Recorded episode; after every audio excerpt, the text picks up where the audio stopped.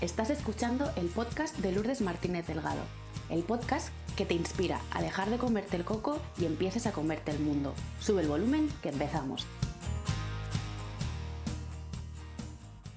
Hola a todos, ¿qué tal? ¿Cómo estáis? De corazón espero y deseo que estéis bien.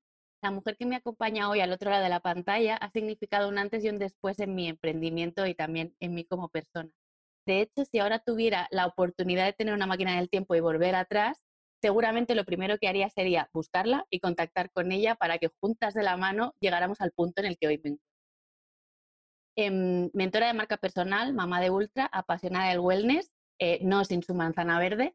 Hoy, hoy viene a contarnos por qué debemos fijar nuestra atención en LinkedIn y ayudarnos con sus consejos a darle una vuelta de tuerca a nuestra marca personal. Marian Vega, bienvenida. Muchas gracias por acompañarme hoy. Muchas gracias a ti. Em, bienvenida tú y tu historia y para las personas que todavía no te conozcan, cuéntanos pues esto, quién eres, a qué te dedicas y cómo nos ayudas. Bueno, pues eso, eh, soy Marian, Marian Veiga para todo el mundo, Marian para la gente que me conoce. Eh, por favor, Marian y no Miriam, que es uno de los errores más habituales. Y también Marian y no Marian, no soy Lady Marian ni nada de esto, pero, pero Marian. Eh, vale, pues yo soy mentora y consultora de, marca personal y lo que hago fundamentalmente es ayudar a la gente a, comunicar eso que les hace únicos, a comunicar su propuesta de valor, independientemente de que sean personas eh, que estén buscando oportunidades laborales o que, o que sean eh, profesionales por cuenta ajena o que sean emprendedores y quieran monetizar y vender.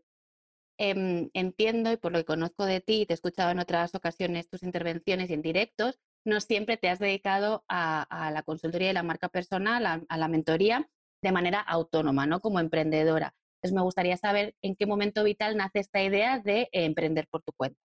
Vale, esto de emprender por mi cuenta yo creo que es algo que viene conmigo desde hace muchísimo tiempo. Yo soy politóloga de formación, es decir, una señora que ha estudiado ciencias políticas y a partir de ahí pues he ido especializándome sobre todo en temas de de estadística, matemáticas, analítica y demás, con lo cual pues me metí ahí en, temas de, estudios de opinión, eh, estudios de mercado, eh, después analítica web, etcétera, etcétera, pero siempre también desde el punto de vista del marketing, que es el mundo al que, en el que yo me muevo. De hecho, soy directora de marketing digital de hace muchos años y me sigo considerando así también. Es decir, eh, yo al final lo que hacía con las marcas comerciales, que era ayudarles a, posicionarse y ayudarles a vender, pues es un poco lo mismo que hago con las marcas personales, que es ayudar a estas personas a, sacar lo mejor de sí, a saber comunicarlo para posicionarse en el mercado y generar oportunidades, ya sean oportunidades de empleo, oportunidades de, posicionamiento o oportunidades eh, de monetización. Eh, y desde siempre he tenido ganas de emprender algo propio, lo que pasa que por suerte para mí, pues eh, con el desarrollo, con mi desarrollo, pues he ido consiguiendo cada vez más oportunidades laborales que, me iban eh, atrayendo y a las que me costaba decir que no.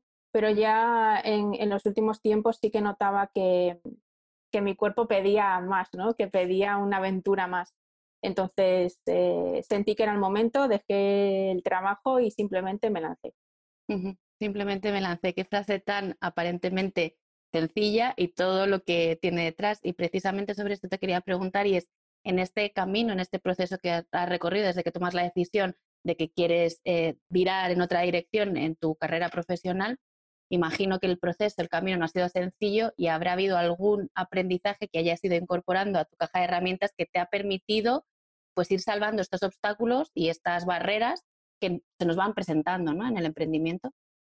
Sí, sin duda. Em, lo bueno de, emprender, sobre todo después que tienes pues unos años de experiencia detrás, es que em, te vuelves a conectar otra vez como, como ser, eh, volver a empezar. Es un volver a empezar en todos los sentidos. Es decir, tú tienes tu, tu trayectoria detrás, tienes tu conocimiento, tu desarrollo, etcétera, más o menos experiencia, pero esto es em, también un baño de humildad importante porque es eso, empezar de cero y, por ejemplo, pues en mi caso, eh, empezar del cero absoluto, sin absolutamente nada, absolutamente sola, con lo cual es, eh, es un aprendizaje en todos los sentidos. Cometes errores, cometes fallos, eh, pero uno no tiene que, fustigarse por eso porque forma parte del proceso. Entonces, lo importante es tener seguridad, saber que lo que, lo que vas a hacer es bueno para ayudar a, las otras personas o a, los demás y tener muy claro cuál es el mensaje, que, el mensaje que quieres trasladar y que sea coherente siempre en todos los canales que tú, en los que tú vas a comunicar. Y así fue. Así fue. Hablas de, si no te he entendido mal, seguridad, de confianza, ¿no? En que aquello que tú aportas es, es útil para otras personas y del mensaje en coherencia con aquello que tú eres, sientes, ¿no? Y luego hablaremos un poco de marca personal, que tiene mucho que ver también con lo que dices y con lo que haces. Entonces yo me pregunto, del 1 al 10, ¿cómo de importante es para ti eh, conocerte más y mejor en este camino, teniendo en cuenta que vas a tener que tirar de estos recursos internos de los que estábamos hablando? Si se puede decir 11, 11. Puedes decir lo que tú quieras. pues entonces 11. Es decir, es fundamental conocerse, conocerse a sí mismo. Muchas veces eh, la gente, y, lo veo en mis clientes, en la gente que, me pregunta, eh, no sabe en dónde está su punto de diferenciación, no sabe qué es lo que tiene que sacar, no sabe en qué brilla.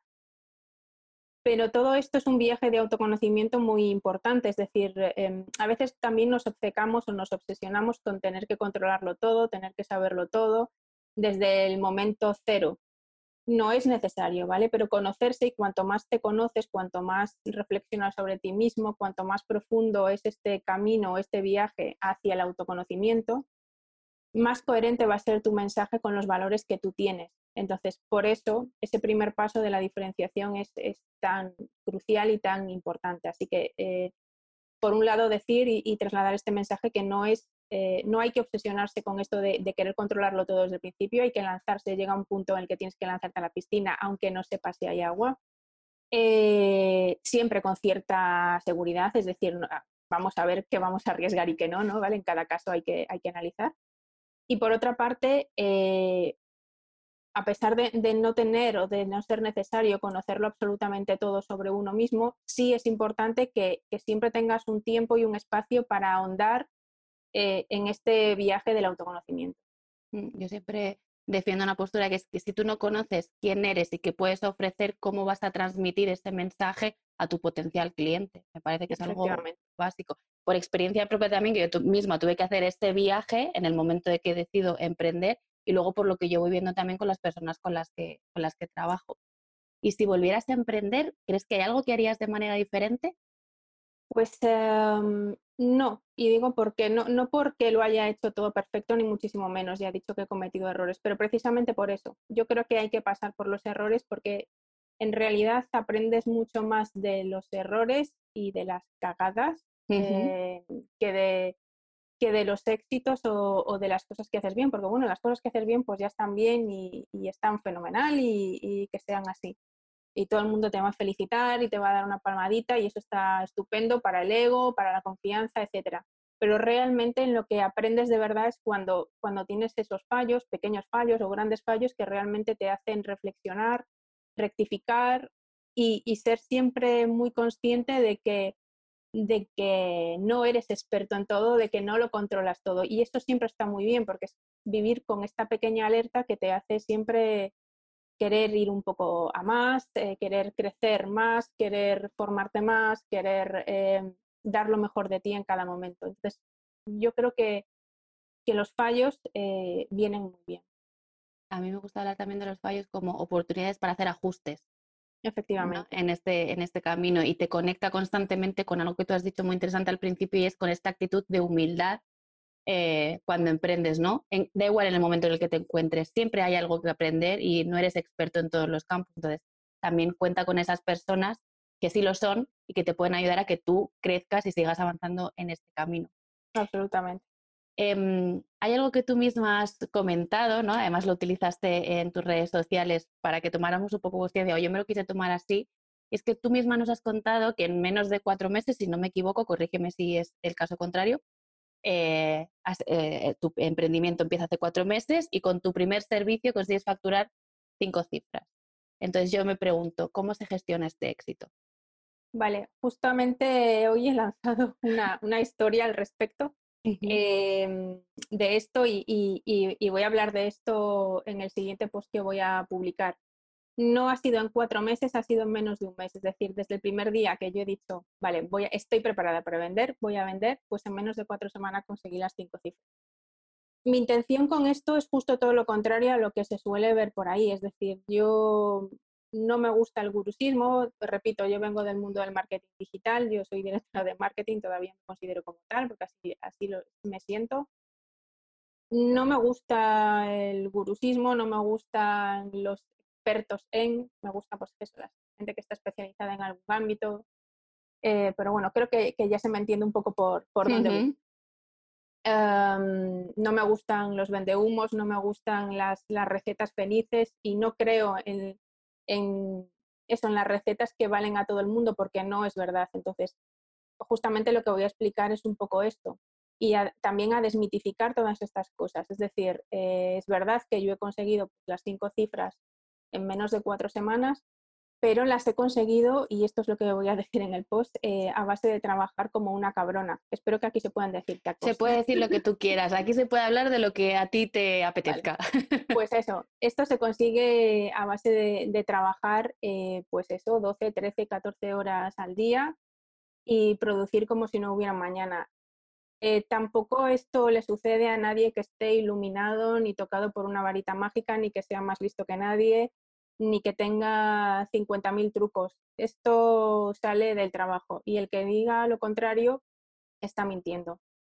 Mi receta, por decirlo así, que yo no tengo ninguna receta, sino simplemente pues lo que yo he hecho, me vale a mí, pero me vale a mí porque eh, yo tengo un bagaje o tendré una formación o tendré un conocimiento distinto, no digo ni mejor ni peor, simplemente es distinto al que pueda tener a lo mejor otra persona, con lo cual otra persona que no venga a lo mejor del mundo del marketing o del mundo de la comunicación, a lo mejor no le sale igual. Puede salirle mejor. No digo que no vaya a tener los mismos resultados o incluso mejores de los, que los míos, pero, pero lo que quiero decir es que cada uno partimos de un punto distinto, con lo cual, eh, sabiendo que este punto de partida es diferente, si aplicamos la misma receta, no esperemos tampoco los mismos resultados, ¿vale? Porque entran a, jugar muchísimos factores distintos que tenemos que tener en cuenta. Eh, en mi caso, bueno, pues em, yo soy una persona que me encanta, eh, aparte de todo, el marketing de contenidos. Em, apuesto mucho por los contenidos, por los contenidos propios, por los contenidos de calidad, que es algo a veces em, como muy popular, pero que después a la gente realmente no le gusta ponerse, porque esto supone mucho tiempo y mucho trabajo, es decir, generar un contenido propio y generar un, y generar un contenido potente y de utilidad a los demás em, es muy costoso en tiempo. Entonces, em, después de hacer uno, dos o tres, pues a la gente no, no le suele gustar mucho este, este tipo de, de soluciones o recetas porque es eso, es sentarte eh, en la silla y, realmente pues empezar a, darle al coco y, exprimirte. Pero sí que creo que es una de las estrategias que mejor funciona. Entonces, yo, uno de los secretos, entre comillas secreto, porque no es un secreto, y de hecho lo estoy diciendo aquí, no es un secreto, es sentarme eh, a escribir mucho contenido y, a, ponerme en los zapatos de la persona eh, que me va a leer y a pensar que si yo fuera esa persona, ¿qué me, qué me gustaría que me contaran? ¿Vale? Entonces, em, mm, yo por eso no me intento no dejarme nada eh, en el contenido que aporto en las redes sociales o, que pueda aportar en otro, en otro canal. Eh, este es un trabajo que, que, hubo durante varios meses, del de generar contenido, y el día que de verdad me lancé y dije, bueno, creo que es el momento de empezar a vender, pues ahí a las cuatro semanas conseguí esas cinco cifras. Las cinco cifras también son muy, muy digamos, llamativas. Eh, puede, podemos hablar de 10.000, podemos hablar de 99.999, hay una horquilla inmensa. Eh, pero bueno, en cualquier caso estoy contenta con los resultados, pero repito, los resultados llegan no porque yo esté tocada por una varita mágica, no porque tenga una receta eh, para todo el mundo, no porque sea más lista que nadie, no porque no hay ninguna razón oculta o, por la que me haya pasado esto. La razón por la que me ha pasado esto es por, porque, por el punto de partida del que salgo, por mi fuerza a la hora de trabajar y porque me he partido los cuernos currando por esto. Y esto no quiere decir que lo vuelvan a repetir o que lo repitan todos los meses, ¿vale? Lo he hecho sin, eh, sin campañas publicitarias, sin tener una web, es decir, he un poco conseguido eh, las cinco cifras haciendo todo lo que no se debía hacer, básicamente.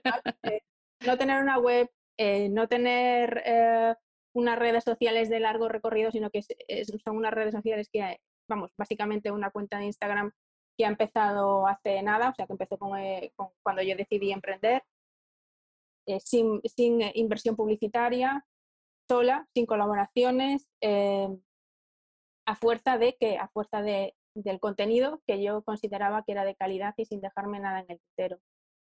Y, yo, y si además, si a eso le sumas tener una estrategia de contenidos y aparte tener un ecosistema digital relativamente bueno, como por ejemplo tener unas redes de calidad, eh, tener una web más o menos decente, eh, etcétera, etcétera, etcétera, las posibilidades de éxito son mayores, con lo cual alguien que apueste por los contenidos y que tenga todo lo demás seguramente tiene más papeletas de tener más éxito que yo. O sea que lo que quiero decir con esto también es que eso, que, no lo que haga yo va a ser eh, la solución para otras personas puede serlo, pero puede no serlo. Entonces, cada uno tiene que ir buscando un poco su receta y el tema de los contenidos para mí es fundamental, para todo el mundo. Me gustaría saber si emocionalmente estabas preparada para este éxito. Sí, es decir, es que yo soy una persona un poco... Mm, me afecta muchísimo más el, fracaso, entre comillas, o los errores que el éxito. El éxito para mí es muy relativo. Vuelvo a decir, estos son unos números que, bueno, por ahora pues he seguido manteniendo y, me han ido acompañando, pero estoy perfectamente consciente que a lo mejor un día pues no, los consigo. Entonces, mm, yo prefiero prepararme más para ese momento que para los momentos del éxito. Es decir, no, no tiendo a, a regodearme y nunca lo he hecho en, en el éxito, ¿vale? Pues son hitos que yo voy consiguiendo que estoy, por supuesto, súper feliz y súper contenta y súper satisfecha, pero no es algo a lo que yo le dedique demasiado tiempo a pensar. Básicamente siempre en mi cabeza está pensando en lo siguiente que va a hacer.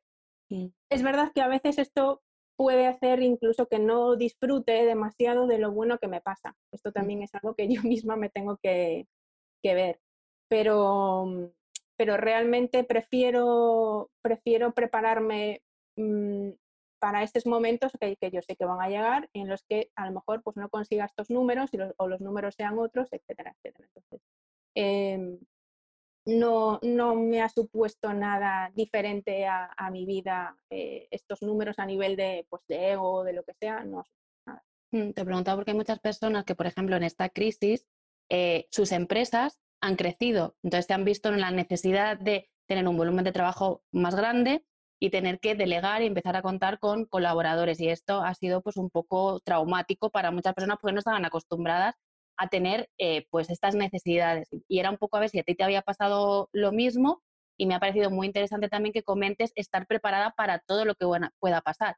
Lo bueno y que seas consciente de que a lo mejor estos números no se van a poder mantener y qué vas a hacer tú, cómo te preparas tú para cuando llegue esa ocasión.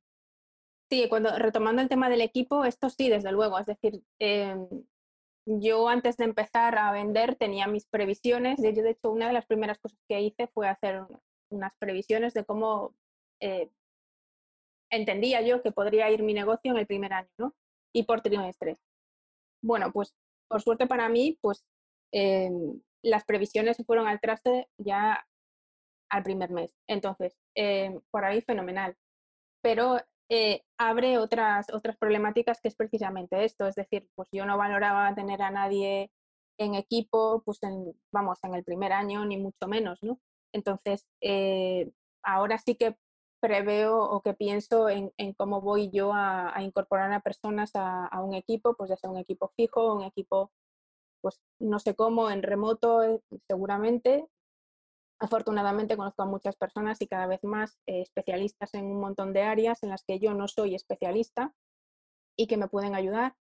Eh, con lo cual este es eh, un poco el siguiente paso, en mi caso va un poco por ahí, el de empezar a generar mi propio equipo de trabajo ¿no? y ver cómo, cómo organizo eh, todo este trabajo para que yo pueda quedarme con, con, lo que yo considero que es el core de mi negocio y delegar aquellas tareas que, em, bueno, pues a mí me restan tiempo y que a lo mejor pues a mí no me, no me, no me rentan tanto, no me producen tanta rentabilidad o, en las que yo no soy especialista, porque evidentemente cuando te haces emprendedora y, y, CEO de tu propio negocio, pues tienes que hacer frente a un montón de tareas de las que no tienes ni idea, te dan una pereza horrible y, y no haces bien. Entonces necesitas a personas. Y aparte, aparte de, de, estas tareas que a lo mejor puedan ser un poco más administrativas, fiscales, etcétera, también hay otra serie de, de, personas que necesito, eh, sobre todo para dar un salto de calidad en, el servicio que yo pueda ofrecer, es decir, ofrecer servicios más globales,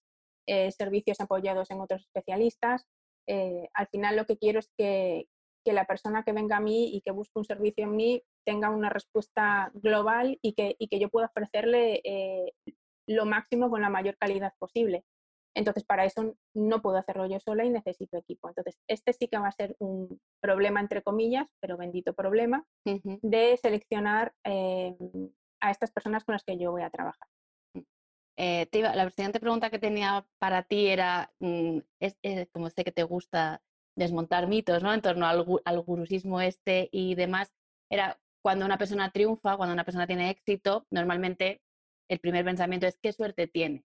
Yo te quería preguntar, y lo has dejado muy claro, cuánto tiene que ver la suerte y cuánto tiene que ver trabajar como una burra. Creo que las dos coincidimos en esto y es un 99,99% de currar como una burra y generarte tus propias eh, oportunidades. Efectivamente. Esto, no.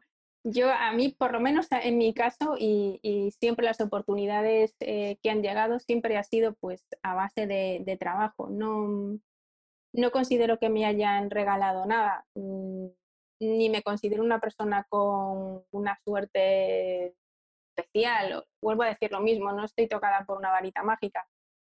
En mi caso, pues, eh, pues la gente que lo vea un poco desde fuera, incluso mi trayectoria, etcétera, pues dirá, jo, qué tía, qué suerte, ¿no? Has tenido un montón de oportunidades, siempre te han ido ofreciendo trabajos cada vez mejores, tal y cual.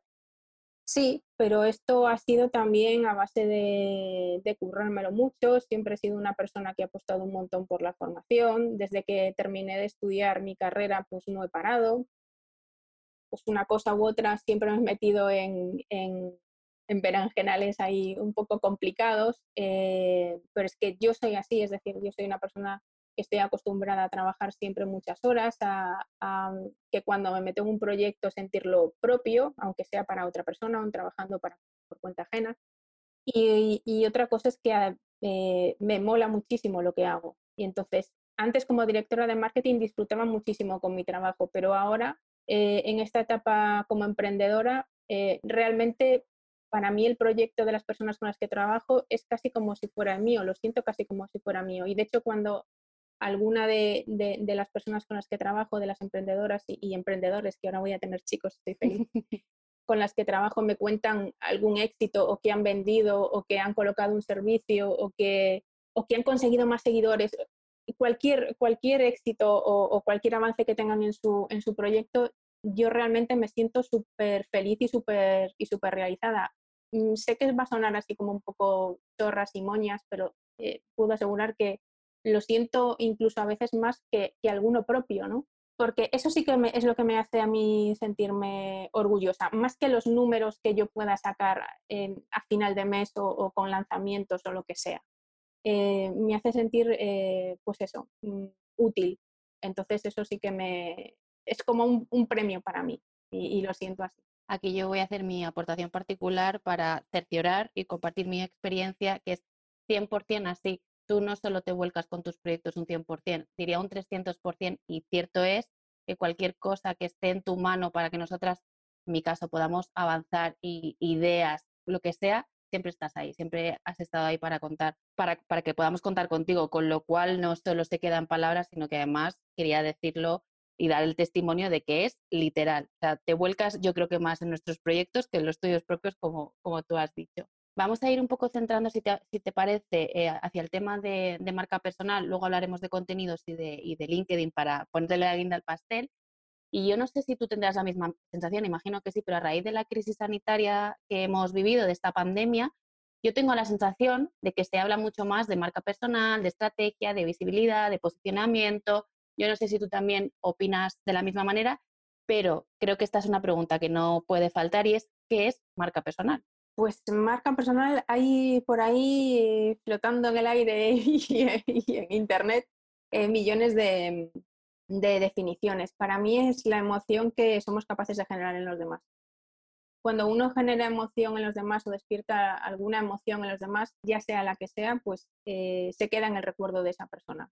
Esto es la marca personal. Saber gestionarla es, el arte de, poder generar las emociones que nosotros queremos que generar en, las otras personas. Entonces, em, pues eso, dos tipos de personas, aquellos que la quieran gestionar ¿vale? Y quieran eh, conducir eh, la emoción que generan en otras personas eh, y que se parezca lo máximo posible a aquello que ellos quieren comunicar o esas personas que no, que no deciden gestionarla y que por tanto, pues bueno, que esta, esta reacción que provocamos en, en, otras personas pues esté un poco alimentada orgánicamente sin, sin ninguna dirección esto es un poco peligroso, ¿vale? Los días de, hoy, ¿vale? Podremos, eh, hay alguien que pueda tener una impresión de nosotros que a lo mejor no, coincide con lo que nosotros queremos eh, comunicar. Y hoy en día, pues esto ya es muchas veces incurrir en un coste de oportunidad, ¿vale? Porque a lo mejor estamos dando una imagen o una sensación o una impresión, que tú quieras decir, una huella distinta a lo que, a lo que nosotros queremos ofrecer.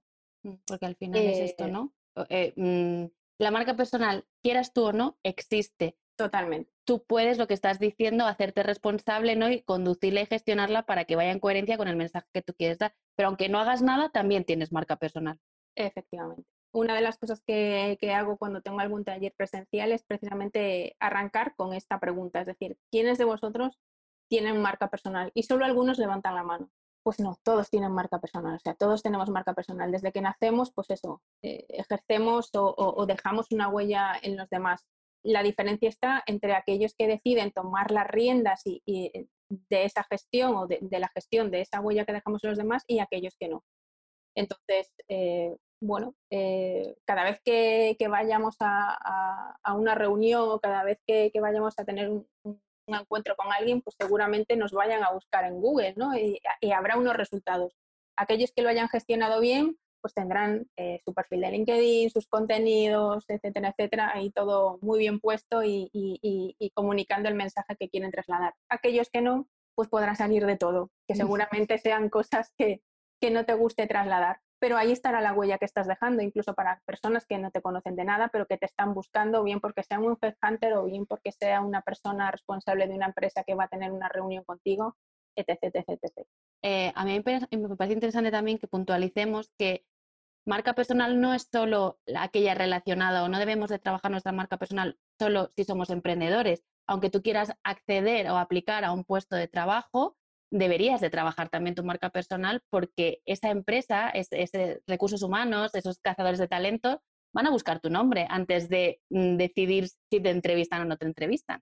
Por eso hablaba ahora mismo de headhunters, por ejemplo, o eso, cuando vas a tener no solo emprendedores, es decir, eh, personas que están buscando oportunidades, como decía al principio, y también personas que están trabajando por cuenta ajena tanto si eres un mando intermedio como si eres un, vamos a decir, soldado raso, como si eres una persona que está trabajando o buscando, perdón, oportunidades laborales, que quiere cambiar de trabajo. Por supuesto, emprendedores y que tienen su negocio y su proyecto detrás. Todos necesitamos eh, gestionar de una forma em, consciente eh, la marca personal. Vale, ahora vamos a hablar un poquito, que lo has ido diciendo a lo largo de toda la entrevista, pero vamos a poner ahí el foco de atención. Has hablado, por un lado, del marketing de contenidos y por otro lado has hablado de LinkedIn. ¿Para qué es importante tener una buena estrategia de marketing de, contenidos y aportar y sumar, ¿no? ponernos en los zapatos de esa persona a la que nosotros queremos ofrecer una solución? ¿Y por qué es importante e interesante que trabajemos nuestro perfil en LinkedIn? Vale, eh, marketing de contenidos pues es eh, en todo, ¿vale? Tanto a nivel online como a nivel offline, es decir, aquello que nosotros queremos comunicar, construir ese mensaje que nosotros queremos trasladar, que tenga nuestros valores, que guarde nuestra esencia, que, nos ayude a, comunicar nuestra personalidad, quiénes somos, qué hacemos, cómo lo hacemos, en qué ayudamos, toda una estrategia o toda una serie de, de, estrategia de contenidos en todos los canales en los que nosotros tengamos interacción o presencia. Y LinkedIn es una herramienta más, uno, un canal más de todos esos que, podamos, tener o que podamos utilizar. Pero aparte LinkedIn, em, es una, una, herramienta muy potente eh, y muy efectiva para eh, trasladar todo esto que tenemos como, como marcas personales, no solo a nivel y únicamente profesional. La marca personal, yo, por ejemplo, no la entiendo que haya una, una discrepancia o que haya una desunión total del mundo personal y el mundo profesional. Es decir, nosotros somos uno con unos valores, con una personalidad, etcétera, etcétera, etcétera. Entonces, en nuestros contenidos también va, vamos a trasladar nuestro tono, vamos a trasladar cómo somos, etcétera, etcétera. Por eso yo no entiendo que en la marca personal mm, no haya también una exposición, en cierto modo, de, de la parte personal. Cada uno elige eh, en, qué, en qué modo ¿no? Eh, traslada esta, esta parte personal.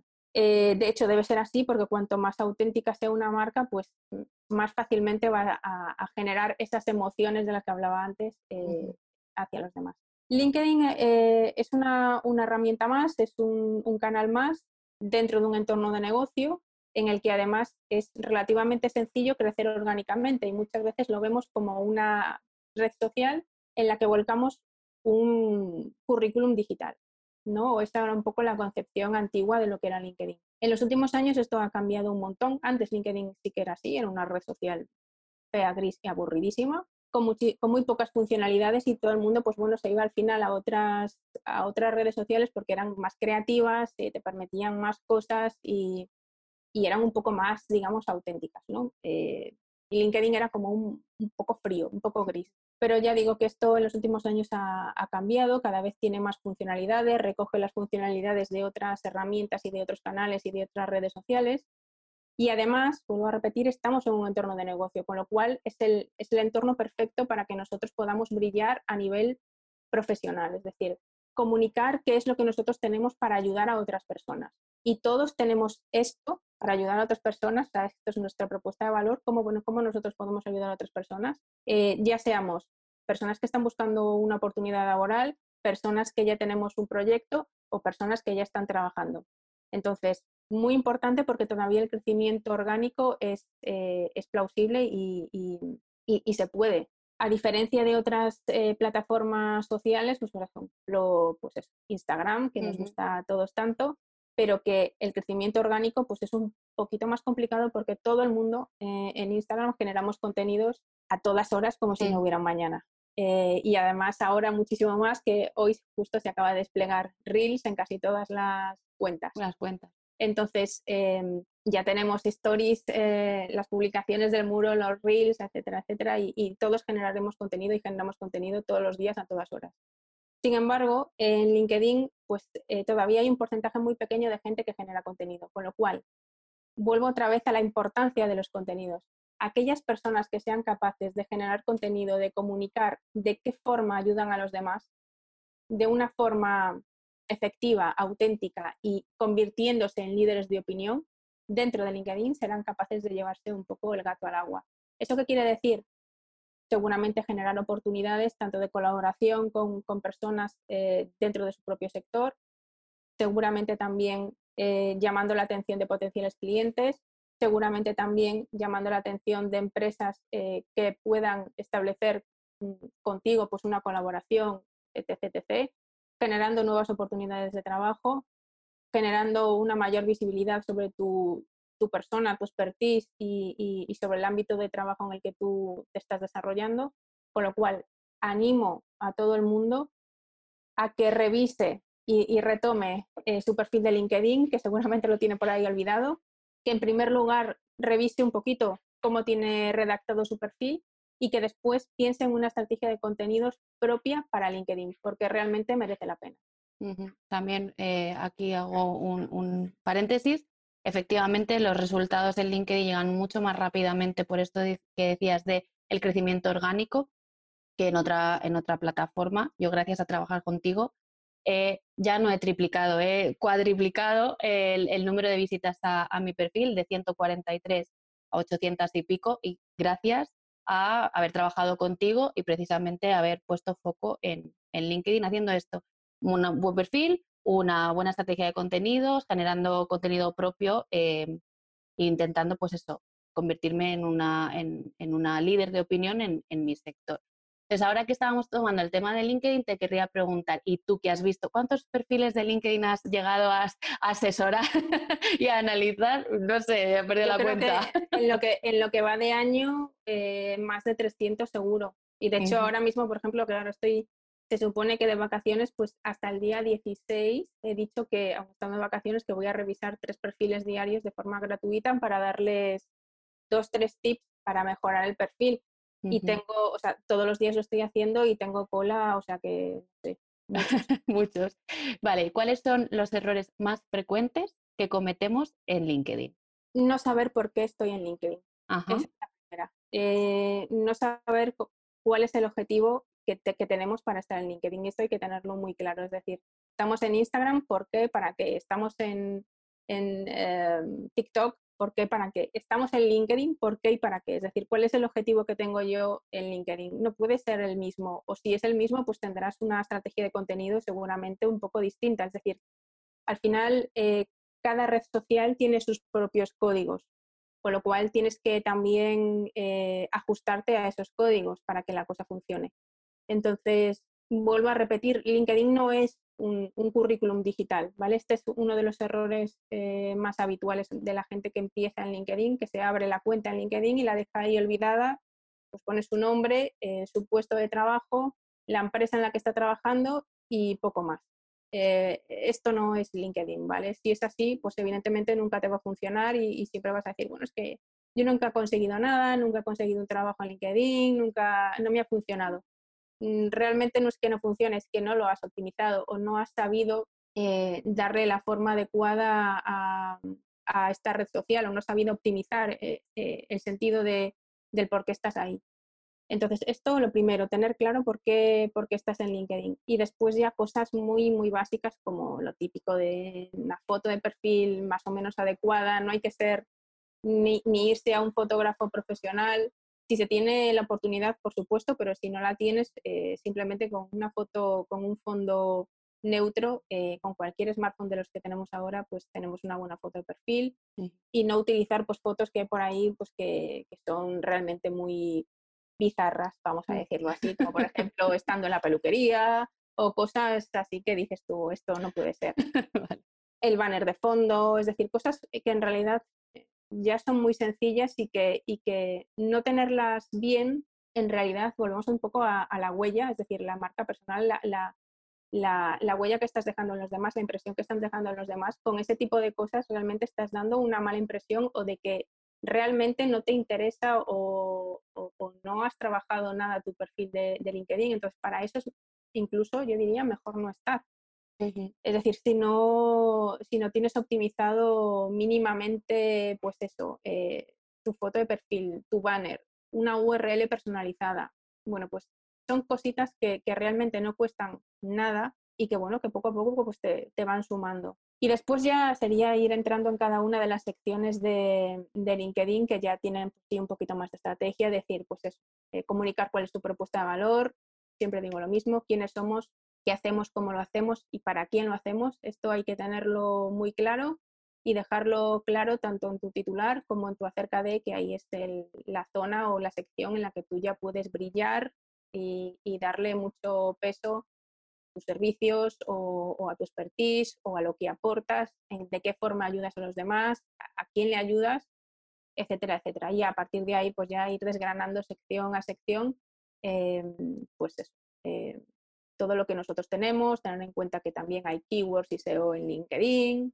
¿vale? Ya empezaríamos a meternos ya en cosas un poco más, más profundas, pero lo básico, que es digamos como la tarjeta de visita, que es titular, eh, foto de perfil y banner, esto sí que tenerlo un poco, un poco más, más estudiado, pero que realmente se tiene bien con dos tonterías, o sea que es muy fácil de hacer. Y después lo realmente importante es ya una vez que tienes tú tu perfil más o menos bien estructurado, lanzarte a generar contenido. Esto es lo que realmente te da visibilidad, lo que da recorrido a tu perfil, lo que hace que la gente te conozca, lo que hace que los demás y tu red vean que en realidad controlas de lo que tú dices que eres experto.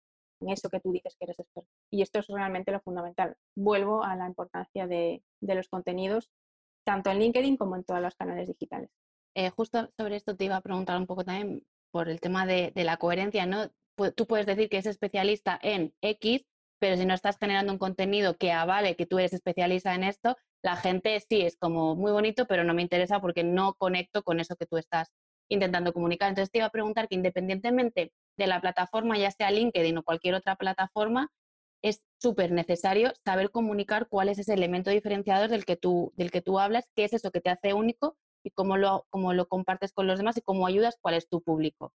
¿Cómo debemos comunicar este mensaje? ¿Cómo qué tiene que ser este, este mensaje para que enamoremos a nuestra audiencia y conectemos con nuestro público objetivo? Muy concreto, es decir, lo primero tenemos que hacer esto, un, un viaje de autoconocimiento, ¿vale? Hay muchísimas técnicas y muchísimas herramientas que te pueden ayudar a llegar a esta propuesta de valor, pero básicamente tienes que ver qué es eso que a ti te, encanta, te, vibra, te emociona, te encanta hacer, lo harías de mil amores casi sin cobrar, eh, sabiendo que todos tenemos que, pagar facturas y demás. Pero esto que en lo que tú no, no, paras de formarte, te encanta leer y demás, y que tienes esto, pues, pues cierto expertise no es necesario a veces tampoco tener esta experiencia. Muchas veces nos limita esto de que, bueno, me gustaría esto, pero como no soy experto, pues no sé cómo me voy a lanzar y tal y cual. Bueno, tampoco hay que tener, tener miedo a esto. En algún momento tenemos que lanzarnos al mercado, con lo cual eh, la experiencia la ganarás eh, en algún momento, o sea que hay que lanzarse también si no la tienes. Pero hay que saber comunicarlo esto con, con coherencia, repetirlo muchas veces también, es decir, eh, esto también es otro, otro de los errores que se suele cometer. Una vez que tenemos nuestra propuesta de valor clara, que ya es un gran paso, mucha gente no la comunica o no, o no repite N veces en sus canales digitales o, o, también en el mundo offline que tiene, que tiene esto para, para el mercado, que tiene esto para ayudar a otras personas. Con lo cual, si no lo comunicamos unas cuantas veces, difícilmente el mundo se va a enterar de que nosotros tenemos esta oferta. Esto por un lado. Y después, nada, generar contenido, siempre, es que siempre voy a incidir sobre lo mismo, generar un contenido ya sea para un canal digital, redes sociales, en tu web, en tus cartas de servicio, cuando vas a un evento offline, entrenar mucho tu elevator pitch, es decir, es siempre lo mismo, qué haces, cómo lo haces, eh, para quién lo haces, qué servicios tienes, etc, etc, etc, y comunicarlo tantas veces como sea posible en los foros en los que te sea posible. Así es como la gente se va un poco a enterar de qué, es lo que tienes para, ellos. O sea, importante, ¿no? Que no solo que tú lo tengas claro y que lo tengas interiorizado, sino que además repitas en la medida que te sea posible. Esto es como un plan de acción. Cuantas más veces tengas de implementarlo y de llevarlo a la práctica, más entrenado lo vas a tener, más lejos vas a llegar, eh, más gente te va a conocer y te va a asociar con esto que tú quieres, ¿no? Lourdes, liderazgo femenino. Marian, eh, consultora, marca personal, mentoría, ¿no? Un poco sin, Totalmente. Tú no le das bola. Al final lo que, lo que queremos y, lo que pretendemos es posicionarnos en la mente de los demás. Entonces, para eso tenemos que, repetir varias veces eso, a qué nos dedicamos. Y después también eh, en este mundo de la idea feliz y, y, de los gurús y todo esto, hay otra cosa que tampoco me gusta mucho, que es eso, que todo el mundo se puede dedicar a lo que le dé la gana. Mm, sí y no. Siempre y cuando que esto que nos da la gana tiene salida en el mercado, tiene demanda en el mercado, genial.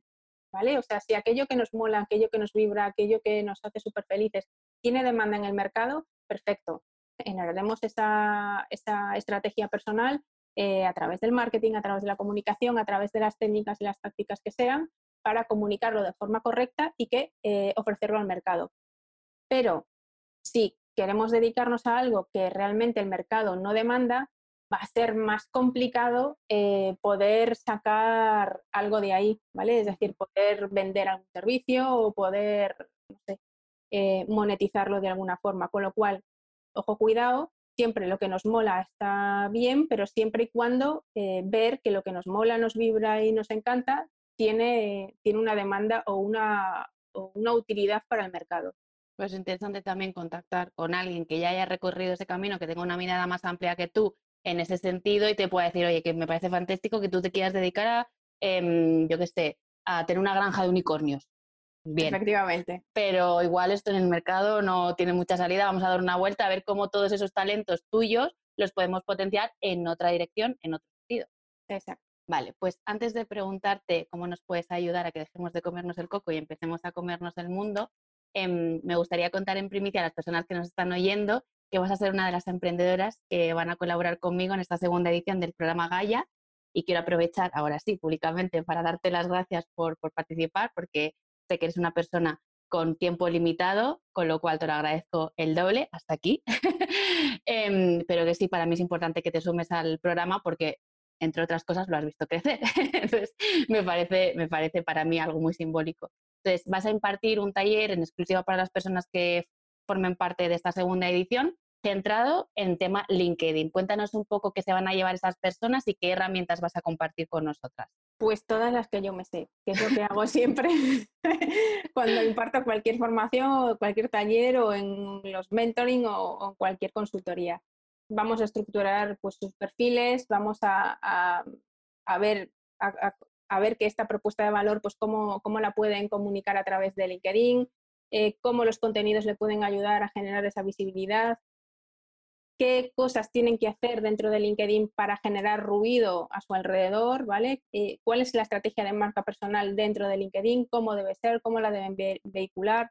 ¿Qué tipo de palabras clave tiene que estar en sus perfiles para que, para que estas pues, les ayuden en su posicionamiento y en su diferenciación, este tipo de cosas, lo que vamos a ver. Eh, imperdible. Como digo yo, es un, es un taller imperdible porque además de por experiencia que tú nunca te guardas nada, lo compartes todo, entonces ese ratito que estemos juntas, es seguro que se van a llevar un montón de herramientas para ya poderse pues, sentar delante de su perfil y van a ver los resultados en poco tiempo. O sea, estoy, estoy convencida. Pues ya para ir cerrando esta entrevista, porque yo me tiraría mucho tiempo, pero bueno, voy a ceñirme a lo que habíamos hablado. Eh, me gustaría saber cómo trabajar contigo puede ayudarnos a que dejemos de comernos el coco y empecemos a comernos. Bueno, pues eh, para trabajar conmigo eh, simplemente uno tiene que ponerse en contacto conmigo. Eso es lo primero. o sea, a través de, de, mi no página web, que todavía es una no página web porque básicamente es una landing page buscarme pues, o, en Instagram o, en LinkedIn, que siempre estoy conectada. Yo creo que contesto casi a, señales de humo prácticamente. O sea que cualquiera que se quiera poner en contacto conmigo lo tiene fácil. Eh, y para trabajar conmigo lo único que tienen que hacer es eh, tener muchas ganas de, trabajar y tener claro que van a sudar un poco. Yo creo que, que tú por experiencia también sabes que, bueno, trabajar conmigo es, intenso, pero también, como yo creo tanto en el trabajo, eh, del trabajo es de donde se sacan frutos y resultados. Y en función de sus objetivos, pues eh, tendré una solución para ellos, pero básicamente pues eh, son dos o tres, ¿vale? una es una, un servicio sobre LinkedIn, es decir, para marcar la, la, estrategia de marca personal en LinkedIn. Otro es la mentoría, es decir, ya es un programa de acompañamiento que ya sean emprendedores o profesionales por cuenta ajena o cualquier otra persona que quiera eh, desarrollar su estrategia de marca personal, pues vamos viendo y trabajando los pilares básicos que necesita cualquier persona para, para generar visibilidad y oportunidades, ¿vale? Ya sean estas oportunidades pues a nivel de encontrar eh, nuevas oportunidades de empleo o, para eh, monetizar y vender sus servicios en el caso de los emprendedores o para generar nuevas oportunidades de visibilidad y de posicionamiento si se trata de, una persona que es eh, profesional por cuenta ajena. Y después también ofrezco la posibilidad de las asesorías o de las consultorías individuales, ¿no? o sea, sueltas. Una hora de, asesoría pues que, necesiten, pues eso, que tengan un problema, pues yo le planteamos una, solución. Entonces, las, las, oportunidades de trabajar conmigo son múltiples. Sigo desarrollando nuevas cosas porque ahora estoy eh, dándole al coco para generar pues, nuevos servicios que, a los que les tengo muchas ganas y que espero que salgan dentro de pocos meses. Entonces, eh, te pueden encontrar tanto en LinkedIn, pondremos los enlaces en las notas del podcast para que estén a un clic de distancia. Vamos a ponérselo lo más sencillo posible para que puedan contactar contigo y también a través de tu perfil de, Instagram. Estupendo. Así es. Eh, yo doy fe que trabajar contigo son cuatro semanas muy intensas yo no había encontrado a nadie que trabajase al mismo ritmo de intensidad que yo. a mí me, gustó mucho trabajar contigo, pero es cierto que los resultados llegan y que merecen muchísimo la pena cada minuto que inviertes en, hacer todos estos ajustes, ejercicios y tareas que tú nos mandas, porque sí, hay tareas y ejercicios, pero sin ninguna duda merece mucho la pena. No sé si hay alguna cosa más que te gustaría añadir, se te ha quedado algo en el tintero. Sí, lo único que me gustaría añadir es que te doy las gracias, que ha sido un placer estar del otro lado, que estoy eh, súper orgullosa de tu, de tu proyecto y, de cómo lo estás llevando y de cómo lo estás haciendo y que trabajar contigo ha sido un placer y que seguramente, vamos, eh, vamos a continuar haciéndolo eh, mucho tiempo. Pues el placer es mutuo. Gracias. Estas cosas a mí siempre me cuestan un poco recibir elogios, pero gracias. Te lo agradezco.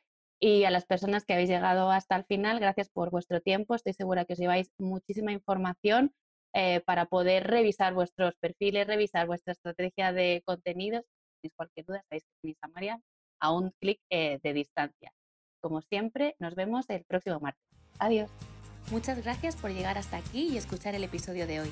Y recuerda, si estás escuchando este episodio antes del 14 de septiembre de 2020, todavía puedes reservar tu plaza para la segunda edición de Gaia, un programa grupal de acompañamiento para mujeres emprendedoras valientes como tú que quieren construir su propuesta de valor única. Tienes más información en www.lourdesmdelgado.es.